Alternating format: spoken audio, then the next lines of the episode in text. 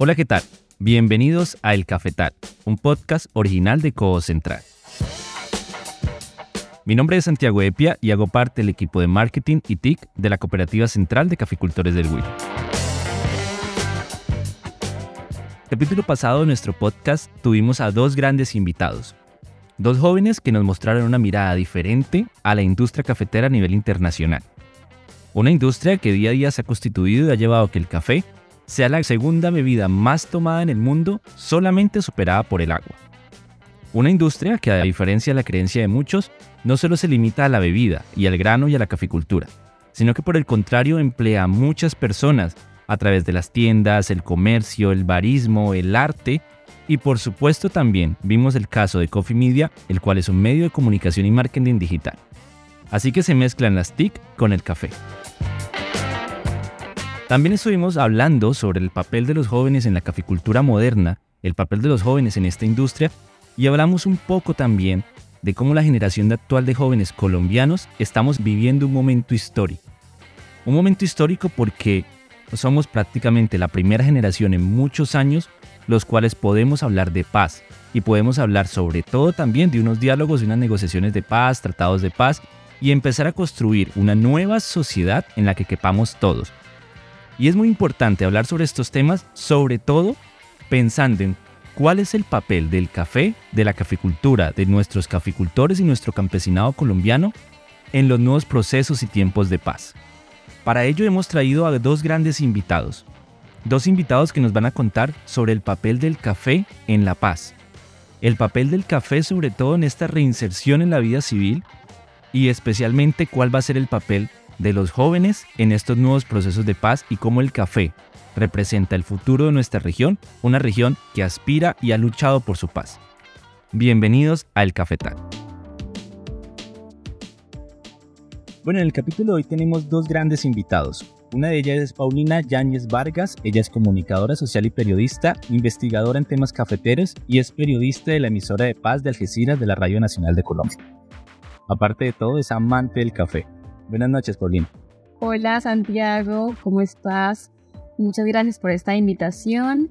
Eh, sí, efectivamente, amante del café en todos sus sentidos, en todos sus ámbitos. Eh, digamos que siempre enaltezco a todos los caficultores y caficultoras que están allí detrás de la taza que tomo todos los días, así que muchas gracias a ellos y a ellas y gracias a ti de nuevo por la invitación. Y gracias a ti por aceptarla, de verdad. Muy buenas noches. Y por otro lado tenemos a John Smith Rincón Díaz. Él hace parte del Consejo Directivo de la Federación Mesa Nacional del Café y además es representante legal de la Fundación Social Paz y Esperanza. Buenas noches. Buenas noches Santiago, buenas noches Paulina. Gracias por importante espacio donde nos invitan. Creo que es un tema muy importante para nosotros y bueno, esperamos que estos minutos de diálogo sean de aprendizaje y que nuestra idea de la caficultura pues siga día a día creciendo. Entonces, gracias por el espacio una vez más. No, gracias a ti por aceptarla. La semana pasada estuvimos charlando, en el anterior capítulo del podcast, de la relación de la caficultura, en especial con los jóvenes. Y hay un tema más allá del café, más allá de las tiendas, más allá de, de, toda la cultura que hemos creado, de la moda que se ha creado alrededor del café, pero también del cómo hemos visto el café como un motor de desarrollo de la región, de Colombia y del mundo, también hablamos de varios factores que inciden en la nueva generación de jóvenes. Y uno de ellos, especialmente en Colombia y en nuestro, territorio, en nuestra región, es el conflicto armado, la paz y los recientes procesos de paz que se han venido llevando. Y nos nació una duda, nos nació una pregunta que seguramente hoy responderemos. Y es que si hay una relación del conflicto armado, de la paz, de los acuerdos con la industria cafetera, y si la hay, ¿en qué se constituye? Así que John, yo creo que eres una persona indicada tal vez para darnos luces sobre este tema y quisiera que nos contaras quizás un poco de, si hay o no esta relación y cómo se construye y cómo se ha venido y cuáles son los antecedentes que la misma tiene.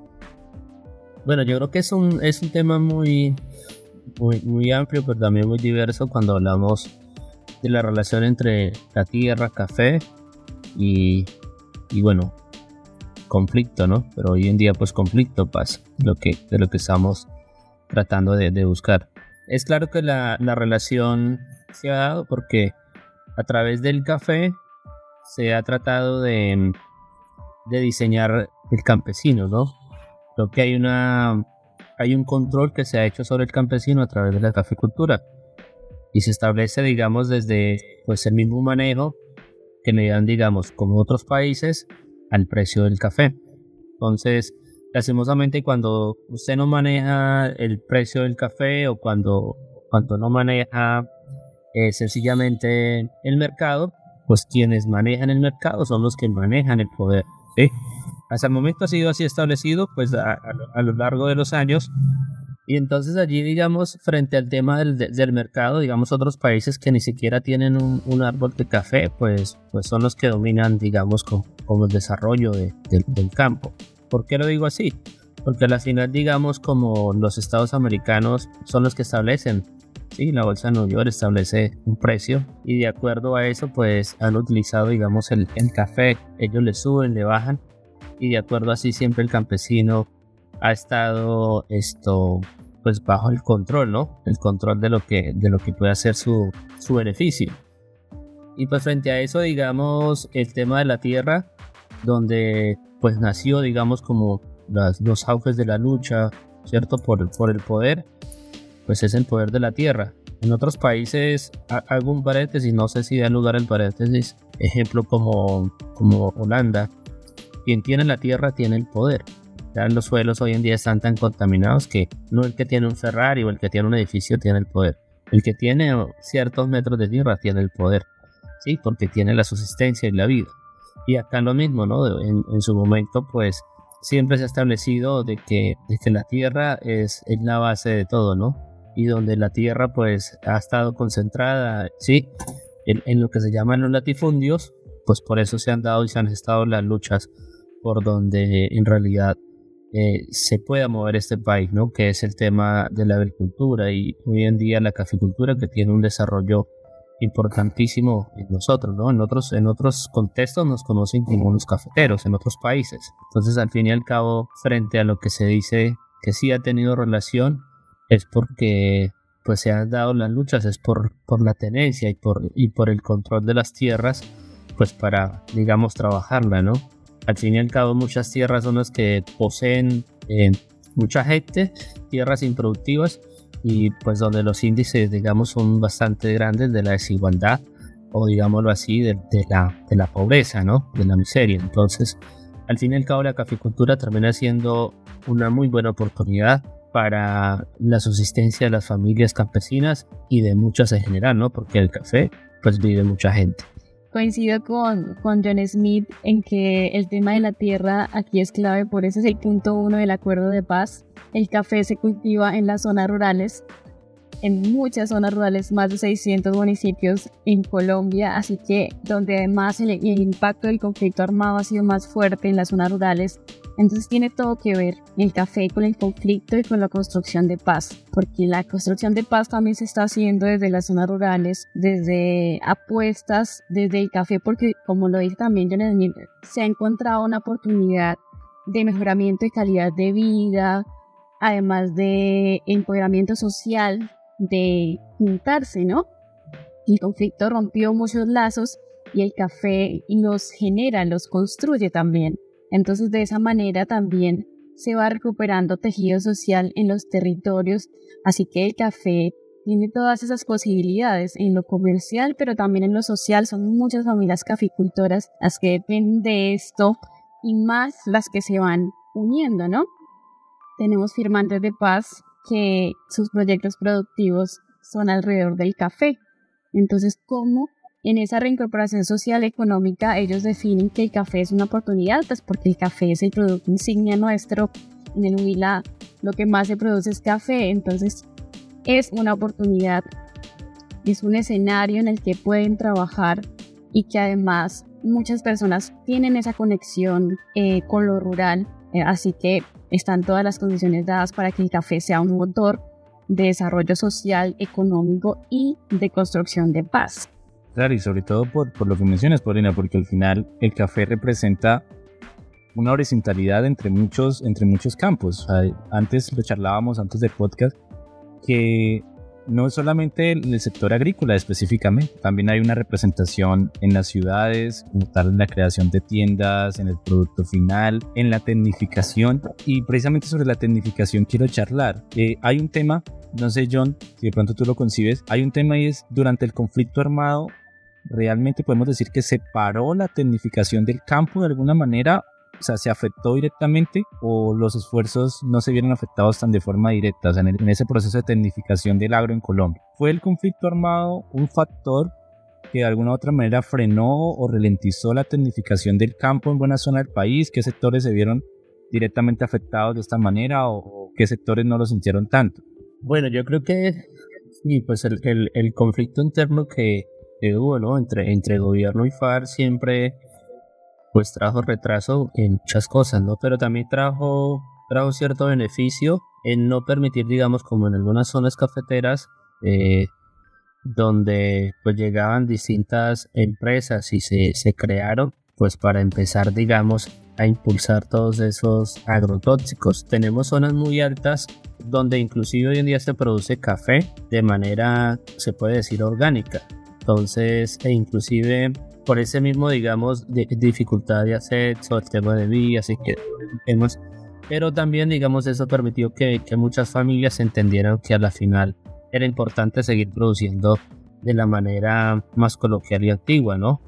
Porque nosotros entendíamos de que la cafecultura, claro, era importante, pero las organizaciones, o, o por decir la federación, lo único que ha mirado siempre es que quiere más producción, pero la soberanía alimentaria ha quedado también a un lado. Entonces, lo más importante para el caficultor, pues también digamos que sea no el, no el policultivo, sino el monocultivo que pueda vivir. Entonces, pues para ello, digamos que es lo que, lo que se ha querido trabajar. Entonces, enfatizando un poco frente al tema Claro, algunas cosas quedaron un poco como estancadas, no se pudo tecnificar eh, en su momento, pero hoy digamos que el, contexto paz permite, digamos, eh, ir buscando una producción más verde. Se tecnifica, pero de manera que se piensa que se pueda producir de manera más verde, más responsable, sí, con el medio ambiente, y pues a eso es que se quiere ahorita pues Paulina eh, decía un punto importantísimo, ¿no? Como, como el café viene jugando un papel fundamental donde muchos campesinos,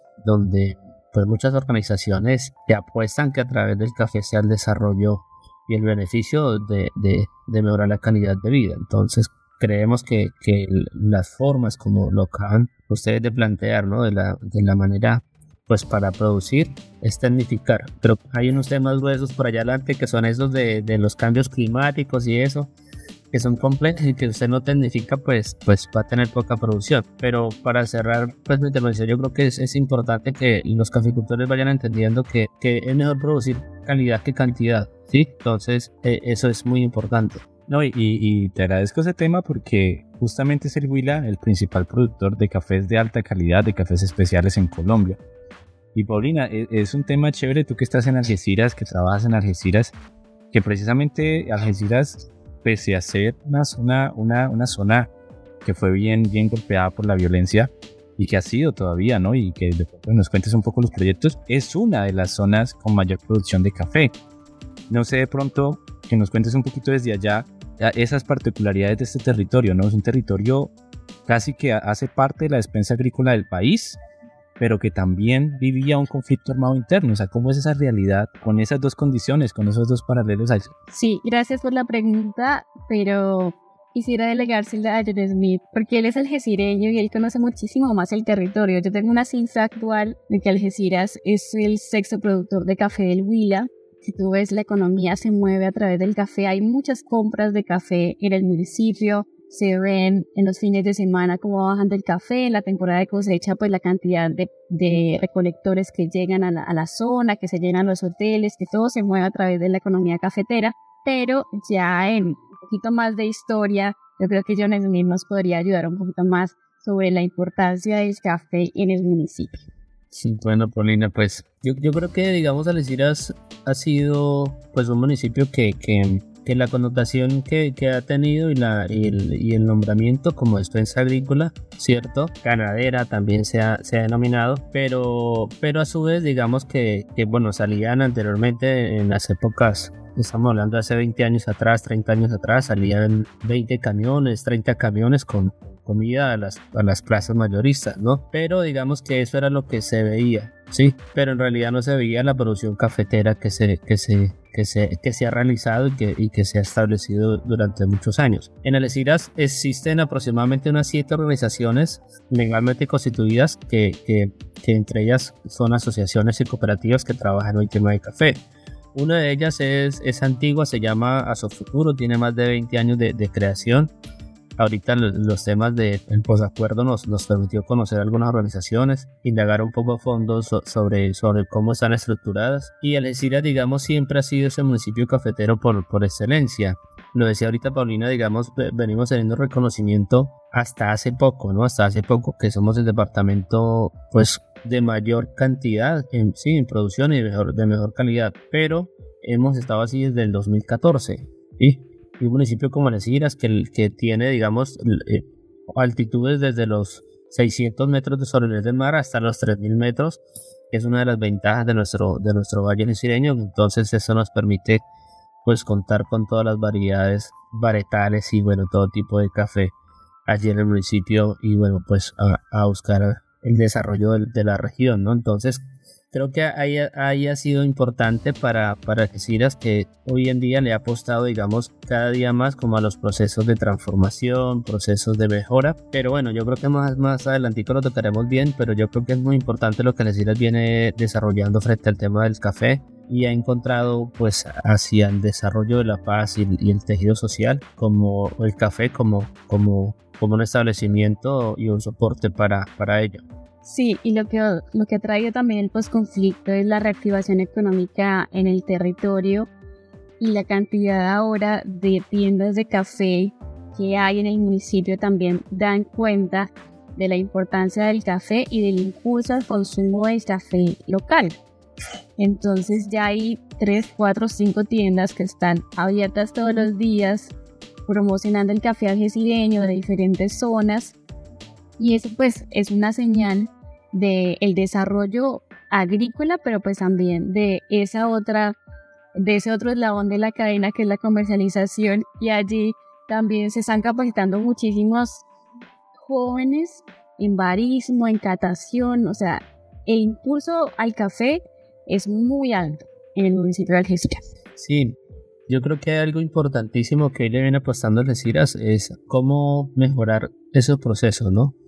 Tanto establecimiento de cultivo, tanto digamos en el tema de la pre-cosecha, post-cosecha, y bueno, digamos como, como los jóvenes también vienen preparándose en, capacitaciones con barismo, catación, tostión, ¿sí? Yo quería, digamos, hablar de algo también que ha sido importante para las CIRAS. Mm. Se constituyó hace como unos cuatro años una asociación que se llama Sonatur, tema de turismo, yo la presidí un, tiempo y alcanzamos a lanzar una ruta que se llama una ruta de un café para la paz. Se quedó con el itinerario y todo. Y encontramos que, el café pues era como, como esa, esa ruta a seguir para, para mostrar, ¿no? El café es, un, es algo muy poderoso, que mucha gente quiere conocer la caficultura. Entonces, esa parte del café como, como, como algo como el turismo rural y como el ecoturismo también, ¿no? Contemplativo, pero pasando por cafetales y eso nos permitía pues mostrar decir de otra manera, ¿no? Tratar de cambiar un poco como la, mirada y la estigmatización que siempre pues ha tenido el municipio, pero, pero al final el café termina siendo siempre una, una neciente y una herramienta como para mostrar, digamos, el, desarrollo y, el empuje que tiene la, la gente, ¿no? Entonces, eh, sobre todo, digamos que estábamos hablando pues en ese momento de, de Alcira, ¿no? Como, como todos, el, departamento y los departamentos. Pero hoy, eh, hoy, hoy el tema del café tratamos de ligarlo a que no podemos descuidar dos cosas. El relevo generacional, que es muy importante. Que tal vez el joven diga, no, es que me quiero ir a la ciudad a estudiar. Y a la final, pues se queda por allá y se, se pierde, ¿no? No hay quien, digamos, luego trabaje la tierra, la labra. Entonces lo importante es que el chico diga que aprenda en catación o en barismo o, o aprenda, digamos, en, en tostión. Y a la final van a trabajar en esa microempresa que tienen en su, ¿cierto? En su familia. Entonces, pues cada, cada, cada finca es una empresa, una microempresa y pues eso permita, ojalá futuro que eso vaya cambiando, ¿no? Para que nuestro, nuestra producción y nuestros caficultores, tanto a nivel regional y, y nacional, perdure, ¿no? Porque al final, pues el café termina siendo como ya es denominado, la, la segunda bebida más consumida después del agua, ¿cierto? Y también la más comercializada después del petróleo. Entonces, vea la, la relevancia tan importante que tenemos con, con el café. No, y, y acabas de mencionar un tema muy importante, bueno, dos temas, y es precisamente la relación del turismo, café y conflicto, y también la relación de jóvenes que, que abandonan el campo, ¿no? Porque es que imaginemos por un momento los atractivos que tiene la ciudad para un joven campesino. Sí, porque históricamente la, actividad agrícola en Colombia pues no estaba relacionada con una vida digna. Había muchos factores, ¿no? O sea, muchas necesidades que pasaban los campesinos desde, desde el campo. Y aparte de todo, imagínate que un tema como el conflicto, o sea, aparte de todo el conflicto también era un tema, ¿no? Y hoy en día, post proceso de paz, yo creo que, que, hay unos temas bien interesantes. Ofrece el campo hoy en día muchas más garantías, ofrece el café, una horizontalidad y, pues yo siento realmente que esta es la oportunidad, ¿no? Para, para los jóvenes también volver al campo, pero también para volver en cierta manera a, pues como apostarle a la, a actividad agrícola, apostarle al café y tecnificar. Paulina, no sé, de pronto tú desde, desde lo que has conocido, desde la emisora, y sobre todo ya no solamente enfocada al café, sino enfocada a nivel general, ¿cuáles crees que son las oportunidades en nivel de tecnificación que ofrece, que ofrece esta etapa del posconflicto? O sea, ¿cuáles crees que son las oportunidades y los compromisos que asuma el proceso de paz por la academia, por la tecnificación y sobre todo por, profesionalizar a, las personas? ¿Cuáles crees que son los ejes que, que asume? Bueno, yo creo que a lo que llama la paz es al esfuerzo de toda la sociedad, ¿no?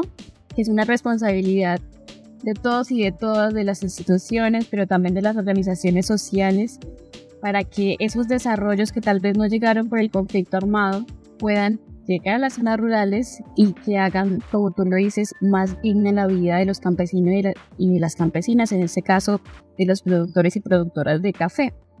Entonces ahí hay unos esfuerzos que yo sé que se están dando, que además son apoyados por cooperación internacional, muchos de ellos, para que el acuerdo de paz que dice que hay que apoyar procesos productivos, que hay que eh, capacitar a las personas, que hay que darle esas herramientas para que se puedan dar, pues que ojalá llegue a las regiones, a los territorios y que, por ejemplo, pasa acá en Algeciras y la inauguraron hace muy poco, una comercializadora de café, que yo nos puede contar un poquito más sobre eso, con una máquina de secado mecánico, así que todas estas cosas, creo que si el proceso de paz no se no se hubiese dado, pues no estarían y hay que agradecerlas, hay que aplaudirlas y hay que seguir incentivando que esas iniciativas se den. Y hay muchas personas trabajando en ello. Nosotros, digamos, como medio de comunicación, lo que hacemos es resaltarlas porque son una apuesta de paz y siendo una apuesta de paz no es solamente eh, para este territorio, sino para todo el país. Nos beneficiamos todos con que los firmantes puedan llevar a cabo sus proyectos productivos o que los campesinos y campesinas tengan herramientas tecnológicas de comunicación, ahora con todo el conocimiento que llega a través de, del Internet y más, pues que todo esto llegue a las comunidades es indispensable porque la paz se hace teniendo todas las garantías de derecho, ¿no? Así que pues es una oportunidad que tenemos este proceso de paz, este posconflicto y ojalá que pueda implementarse de mejor manera para que todos los proyectos que tienen en la cabeza muchas personas pues puedan llevarse a cabo y sigamos construyendo este país mejor, ¿no? Claro, sobre todo porque estamos solucionando uno de los problemas realmente que, que tenemos como país, ¿no? Y ya creo que acercándonos ya al último tramo del podcast, hay un tema que hablamos al comienzo y, lo, digamos, lo pensé y estaba como analizando, y ¿cómo lo abordamos? Y era que John Smith mencionaba algo muy chévere, y era que al final incide en el precio del café la percepción que tengan por fuera del país de nuestro territorio. Y evidentemente, pues, lo que llamamos a veces la confianza inversionista, ¿no? O sea, el tema de, de que realmente generamos un nivel de confianza en nuestra situación sociocultural eh, mucho mayor ahora que, podemos decir que como tal estamos en un proceso ¿no? de, construir paz. Y, yo creo que esa es una percepción que tal vez se tiene a nivel internacional, ¿no? Se tiene a nivel internacional de decir, bueno, este es un país que ya estamos, somos un país en vía de desarrollo, ahora somos también un país en vía de solucionar sus procesos y sus conflictos internos. No sé, John Smith, si, si no conozco, y quizás tú sí, ¿qué otros países y cómo ha sido el resultado de otros países que, que hayan logrado quizás como potencializarse a nivel agrícola, a nivel agroindustrial, tras un proceso de paz o, tras un proceso, una resolución de conflicto similar a la nuestra, ¿no? Porque a veces esos ejemplos son muy destacables a razón de que nos sirven también, ¿no? No, no necesariamente tenemos que construir un camino nuevo, muchas veces también hay, hay situaciones similares a la nuestra. no sé si tú conozcas algún caso, no sé si haya algo, algo similar a lo nuestro que de pronto también nos evidencie, ¿no? Que, que, que se puede desarrollar Colombia y que es un buen proceso, eh, el proceso de paz. Bueno, Santiago, em, quiero hacer un retroceso un poquitico. Yo sé que ya se nos va a dar el tiempo, pero ha sido importante nuestro esfuerzo hacia, hacia vincular, digamos, jóvenes a la preparación del tema del café. La Federación Mesa Nacional del Café hasta el momento preparado eh, en articulación con, con Tecnicafé, más de 150 jóvenes, ¿sí? entre hombres y mujeres, algunos víctimas del conflicto armado, otros pues de, familias vulnerables, firmantes, en el tema, digamos, de, de, tostión y barismo, y catación también. Entonces ha sido una importante apuesta a, a, llegar, digamos, a esos, a esos avances. Hoy en día queremos hacer una, unos avances de estos de estos chicos que ya se formaron para poder que se capaciten o perdón se certifiquen como como baristas SCAN no entonces eso también es, es, relevante para nosotros porque allí pues nace como una, una manera distinta de vida el café hoy en día para, para los reincorporados se convierte en un estilo de vida y una oportunidad de surgir, ¿sí? de, de trascender, digamos, y avanzar en la construcción, pero de manera colectiva. Y quienes están hoy en la Federación Nacional de Café, que son 32 organizaciones a, nivel nacional y más de 1026 asociados, hoy la apuestan a trabajar de manera colectiva por la construcción de una paz y pues eh, en ello, digamos, a través de, de, de proyectos que, que, que, que, puedan, digamos, establecer eh, una estabilidad. Entonces, pues quería establecer, digamos, como, como ello. Y lo importante, digamos, esto frente al tema del café, es que siempre termina siendo, como les decía, es una herramienta, es como, es como, como algo. Porque si conocemos, digamos, un poco frente al tema de lo que fue la guerra en Vietnam, ¿no? Pues es historia. Pero al fin y al cabo, hoy Vietnam es uno de los países más productores del tema del café. Y también compiten con café de calidad. Guatemala, que también tuvo su conflicto interno y eso, y hoy también es uno de los países que produce bastante café orgánico, ¿sí? Y también produce café, exporta, digamos, en, en, cantidades. Entonces, si hay una relación, digamos, de algunos países que han tenido esta posibilidad tras del café, entonces miramos que el café siempre lo, sea, termina siendo como, como una bandera, como una bandera hacia buscar eh, los contextos sociales eh, que, que encuentran como como en, el avance en la construcción del tejido social. Creo que uno reunda mucho en ese tema del tejido social, pero al final termina siendo como una oportunidad donde colectivamente los campesinos, como el gobierno hoy en día que tenemos, que dicen que los nadies, pues esos son, sí, los campesinos, esos somos nosotros, los que, los que forjamos la tierra y miramos a ver cómo, cómo podemos subsistir. Entonces creemos que esta, esta apuesta del café y como hay un lema que, que, lo dice el representante de la Federación Nacional del Café, Antonio Pardo, que es así, ¿no? Esto, la paz huele a café. Qué frase tan, tan fuerte, la paz huele a café, yo creo que es, es bonito, es bonito pensar que, que esa bebida, esa, esa bebida que, que nos da energía también reconstruye, reconstruye relaciones, reconstruye el tejido social reconstruye nuevas relaciones, nos da caminos para la paz, para el perdón. Y, bueno, Paulina, yo creo que ya finalizando, en primer lugar, pues agradecerte también por, por habernos contactado con John Smith. Yo siento que ha sido un proceso muy chévere. Eh, no solamente conocerlo, sino también conocer lo que, lo que hacen desde el proceso, un proceso cooperativo, muy similar a, las intenciones que también tenemos en Cocentral, la Cooperativa Central de Caficultores del Huila. Y también digamos que rescatar, el, rescatar cómo, cómo tú que estás en el territorio, también siendo muy joven, en cierta manera trabajas día a día para, pues para denotar ¿no? la importancia del proceso de paz y cómo lo concebimos, porque muchas veces se, nosotros hablamos de un conflicto y realmente yo en primera mano, yo sé que muchas personas como yo no conocíamos todos los detalles de lo que se hace día a día y, que realmente, como decía John Smith, eh, es realmente los protagonistas del proceso de paz terminan siendo quienes habían sido olvidados eh, tal vez durante muchos años en nuestro país. Y yo creo que desde tu experiencia como periodista, algo que, que nos contabas y, quisiera, quise como, como finalizar con eso, que nos cuentes quizás una de las experiencias, o no sé si quieres contar varias, de las experiencias más significativas que has podido conocer desde esa posición tan privilegiada quizás que tienes de, de, de, estar allí, ¿no? En el territorio, conociéndolos todo el tiempo. Imagino que, no sé si nos quieras contar alguna que, que tal vez sería como muy interesante y tal vez sea digna o, lo suficientemente rescatable para otro episodio, para otro podcast. No sé, deseo la palabra. Bueno, gracias al trabajo que se hace en la emisora de paz, he podido conocer varias iniciativas de firmantes de paz que han tomado el café como una bandera, como un proyecto de vida, como lo decía Ben Smith, para hacer su reincorporación social y económica. Esas iniciativas son muy valiosas, son de muchas regiones del país. La Mesa Nacional que mencionaba Ben Smith hace presencia en varios departamentos, conjuga a muchas organizaciones sociales de firmantes.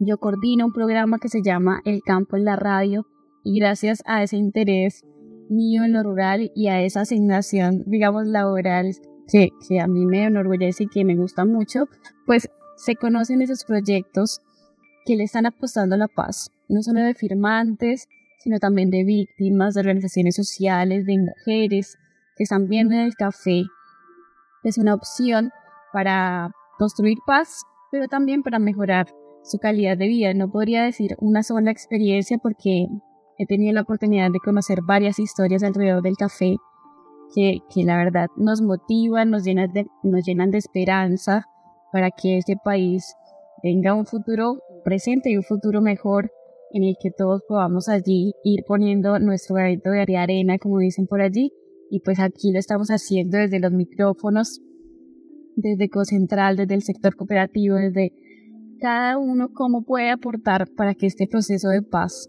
se dé en lo, cotidiano y que podamos organizarnos como sociedad para vivir mucho mejor.